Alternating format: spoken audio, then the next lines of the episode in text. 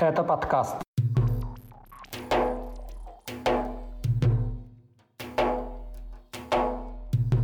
Кадыров отказался встречаться с пленными. В Чечне подозреваемые в совершении тяжких преступлений получили медали героев.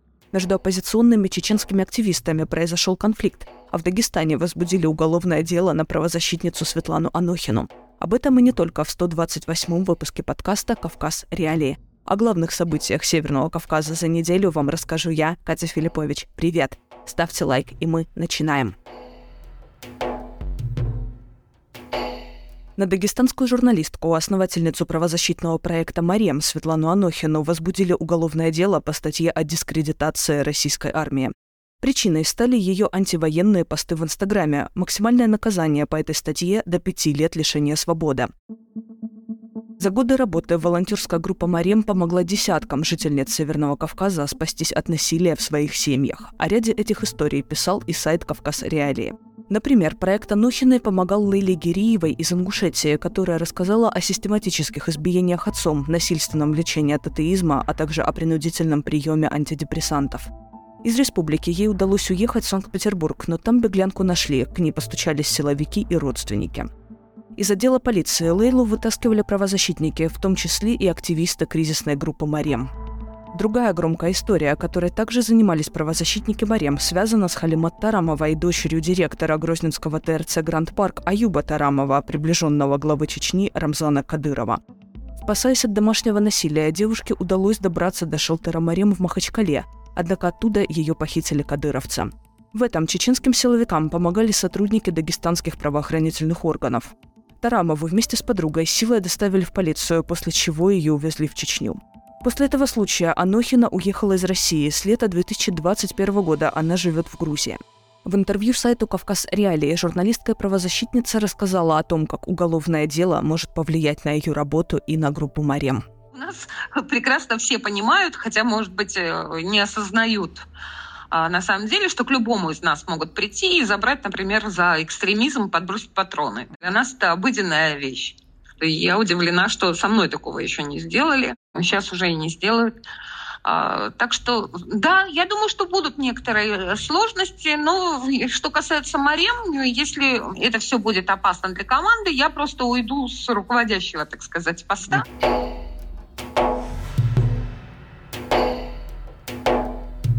Высшую награду республики, недавно учрежденное звание Героя Чечни, получили 13 приближенных Кадырова. Самый известный среди награжденных в Грозном – это депутат Госдумы России от Чечни Адам Делимханов. В его отношении действуют международные санкции за нарушение прав человека и за участие в войне против Украины. Делимханов открыто угрожал журналистам, правозащитникам и критикам Кадырова. Также его связывают с несколькими убийствами по политическим мотивам. Самое резонансное из них – это расстрел оппозиционера Бориса Немцова у стен Кремля в 2015 году. Медаль Героя Чечни из рук Кадырова также получил брат Делимханова Шарип, начальник управления Росгвардии по Чечне, в отношении которого также действуют санкции. Героем Чечни стал и Руслан Геремеев, еще один подозреваемый в причастности к убийству Немцова. После расстрела российского политика бывший офицер МВД по Чечне исчез и вновь объявился только в начале полномасштабного вторжения в Украину в 2022 году. Вскоре он был ранен и попал в госпиталь, где его навестил Кадыров. С тех пор об участии Геремеева в боевых действиях не сообщалось. Во время награждения в резиденции Кадырова он был представлен как майор запаса. Еще один силовик, ставший героем Чечни, это полковник МВД по республике Султан Рашаев с позывным «Борец».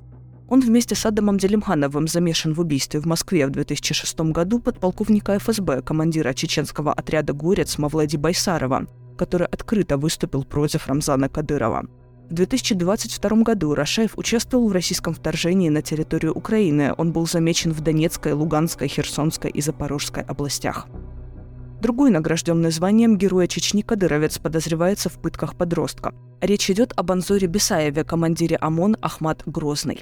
Он, по данным Службы безопасности Украины, в начале марта 2022 года вместе со своими подчиненными пытал несовершеннолетнего жителя Киевской области, требуя от него информацию о местоположении украинских войск. Бесаев также известен как участник скандального испытания на право ношения крапового берета в Ставропольском крае в 2021 году. Тогда вместо марш-броска чеченских спецназовцев подвозили на автомобилях. В этом скандале также был замешан заместитель командира СОБР Ахмад Сайдил Арсанкаев. Теперь он тоже стал героем Кадыровской Чечни. Среди награжденных высшим званием республики оказался и глава МВД по Чечне Руслан Алханов, который занимает этот пост с 2004 года. Он известен, например, тем, что публично оправдал насилие над 19-летним Салманом Тепсуркаевым, модератором чата чеченского оппозиционного телеграм-канала «Адат». Молодой человек был похищен в 2020 году. Позднее, по неподтвержденным данным движения «Адат», Тепсуркаева убили уже упомянутые братья Адам и Шарип Делимханова. Звание Героя Чечни также удостоились начальник ОМОН на транспорте Управления Росгвардии по республике Адам Хизриев, которого связывают с убийствами, похищениями и недавно обнаруженной очередной секретной тюрьмой в Грозном, и Рустам Агуев, это находящийся под санкциями США за нарушение прав человека начальник Курчелоевского РОВД. О других награжденных известно немногое. Это командир 96-го полка оперативного назначения Магомед Тушаев и силовики из Грозного Муса Ахмадов, Тимур Ибриев и Али Мусаев. Звание Героя Чечни осенью 2022 года учредил сам Рамзан Кадыров, и он же позднее стал первым, кто удостоился этой награды. За системные нарушения прав человека и участие в войне против Украины глава Чечни и члены его семьи внесены в международные санкционные списки. Рамзан Кадыров отказался от встречи с возвращенными из украинского плена чеченскими военными. Более того, он упрекнул их в недостаточной подготовке и заявил, что они должны вернуться на передовую и, цитата, «доказать, что не избегали боя». В Чечню были возвращены пять сотрудников полка «Север Ахмат». Это Зелим Исмаилов, Жабраил Юнуев, Аптита Суев, Салах Гайтамиров и Тамерлан Хамидов. Как заявляют власти республики, они провели в плену четыре месяца. С освобожденными встретился председатель чеченского парламента Магомед Даудов. В отличие от главы республики, он назвал бывших пленных истинными чеченцами, цитата, которые показали пример мужества и верности родине. Конец цитата. При этом заслуги в освобождении бойцов Даудов полностью приписал Кадырову. Глава Чечни отреагировал иначе. Он заявил, цитата, что у чеченского воина не должно быть никаких причин оказаться в плену. За месяц до этого Верховный суд России признал сдачу в плен при возможности сопротивления преступлением. В отчете американского изучения войны аналитики назвали реакцию Кадырова на обмен пленными попыткой укрепить имидж жесткого силовика. Конец статы. При этом в августе прошлого года в интервью сайту «Кавказ Реалии» украинский блогер Владимир Золкин рассказывал, что за пленных кадыровцев установлено самое высокое вознаграждение для бойцов ВСУ. Скачивайте приложение «Кавказ Реалии», чтобы оставаться на связи в условиях военной цензуры в России. Ссылки на приложение вы найдете в описании к этому выпуску подкаста. Оппозиционное чеченское движение «Адат» обвинило чеченских блогеров Тумсу Абдурахманова и Хасана Халитова в получении крупных сумм от окружения Рамзана Кадырова. По версии «Адат» деньги были переданы от организаторов покушения на критиков главы Чечни – Вскоре Абдурахманов опубликовал свою версию произошедшего, в которой заявил, что обманул киллеров, сняв постановочное видео. Начнем сначала. В конце ноября прошлого года появилась информация об убийстве Абдурахманова. 5 декабря в телеграм-канале «Адат» было опубликовано подтверждение гибели блогера, но без указания источника сведений. После ноябрьского исчезновения Тумсо Абдурахманов вышел на связь спустя три месяца. В феврале на его канале появилось новое видео – а спустя еще два месяца история с его исчезновением обросла новыми, неожиданными подробностями. Создатель движения «Адат» Ибрагим Янгулбаев опубликовал видео, в котором рассказал, как в декабре прошлого года, вскоре после появления первых сообщений об исчезновении Тумсо, с ним связался некий Башир Албагачиев и попросил о помощи. По словам Янгулбаева, тот сообщил, что является посредником между властями Чечни и киллерами, которые получили заказ убить Абдурахманова и еще одного блогера Хасана Халитова, который также перестал выходить на связь. Однако Кадыров не поверил исполнителям и потребовал доказательств смерти оппонентов. До их предоставления пятерых киллеров держали в секретной тюрьме. Об этом сообщил Адат Албагачиев. Он просил движения опубликовать пост о смерти Тумсо, якобы чтобы доказать заказчикам исполнение убийства и чтобы те отпустили киллеров. По словам Янгулбаева, Албагачиев рассказал ему, что за то, чтобы Тумсо залег на дно, цитата, ему передали 800 тысяч долларов. Движение «Адат» получило от Албагачиева 50 тысяч долларов. Вот что говорит об этом Янгулбаев. Мы ему помогли, чтобы спасти его людей. А когда эти люди этих людей Кадыров освободил, а эти люди не уходили, ждали денег. Мы говорили им, что вы оттуда не уходите. И тогда этот человек сказал, что, мол, они ждут деньги, так как надо Тумсо отдать и так далее. И мы уже начали э, сомневаться в этих людях. Таким образом, люди из Грозного, делясь крупным гонораром за убийство, фактически купили временное молчание оппозиционных активистов Абдурахманова и Халитова, заявил Генгулбаев. Спустя несколько часов после публикации видео на канале Адат Абдурахманов выложил ответный ролик. В нем он частично подтвердил некоторые факты, но отверг обвинения в получении денег за прекращение критики Кадырова. Вот что он говорит в своем видео. Я стал перед выбором.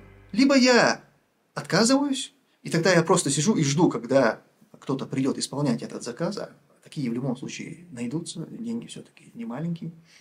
Либо я беру это все в свои руки и делаю попытку обвести Кадырова вокруг пальца. Редакция «Кавказ Реалии» обратилась к Абдурахманову и Хасану Халитову с просьбой прокомментировать информацию движения «Адат», но не получила никакого ответа. Ряд других СМИ также приглашали блогеров в прямой эфир, но не дождались реакции. В самопровозглашенной Южной Осетии задержали подозреваемого в убийстве местного жителя Сослана Валиева. Им оказался ранее судимый наемник ЧВК «Вагнер» Георгий Сиукаев. Убийство произошло вечером 17 апреля. На Валиева напали с ножом. От полученных ран он скончался в больнице. Тогда в городе объявили план перехват. Вскоре силовики заявили о задержании одного из трех подозреваемых. Им оказался 34-летний Георгий Сиукаев. Сейчас он дает показания. Сиукаев недавно вернулся с войны против Украины, в которой он принимал участие в составе так называемой ЧВК «Вагнер». Наемник был завербован в колонии, куда попал после убийства сослуживца в 2014 году на Донбассе. По предположению журналистов телеграм-канала «Нок и Рестон», Сиукаев отправился туда как доброволец. Убийство Валиева прокомментировала пресс-служба руководителя ЧВК «Вагнер» Евгения Пригожина. По их версии, Сиукаев, цитата, «заступился за прохожих, к которым якобы приставал Валиев». В доказательство этого была опубликована видеозапись с уличной камеры. На этих кадрах видно, что Сослан Валиев стоял рядом с пассажиром одной из машин, когда к нему направился мужчина в военной форме, пряча в руке нож. Валиев сразу же попытался уйти, и в этот момент на него напали. Президент самопровозглашенной республики Алан Гаглоев потребовал достать виновных из-под земли и назвал это дело резонансным. Бывший глава Южной Осетии Эдуард Какой-то заявил, что Валиев, я цитирую, был добрым и безобидным парнем, которого все, за редким исключением, любили как родного.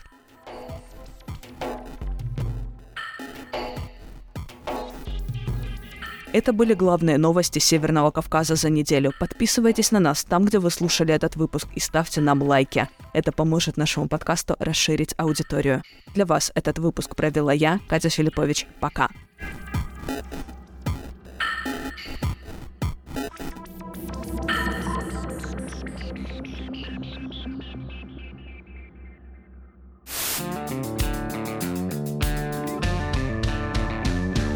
Студия подкастов «Радио Свобода». Человек имеет право. Время свободы. Американские вопросы. Кавказ подкаст. Атлас мира. Цитаты свободы. Скучно не будет. Слушай на всех подкаст-платформах. Просто надень наушники. Подкасты «Радио Свобода».